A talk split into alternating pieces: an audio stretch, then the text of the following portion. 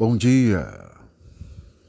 Acordar é um grande privilégio. Contemplar o dia de sol é uma maravilha. Não tem como não ser grato a Deus vendo a obra-prima que Ele fez, os pássaros cantando de alegria. Muitas vezes valorizamos uma casa, ter um carro na garagem e esquecemos de valorizar o ar puro que respiramos.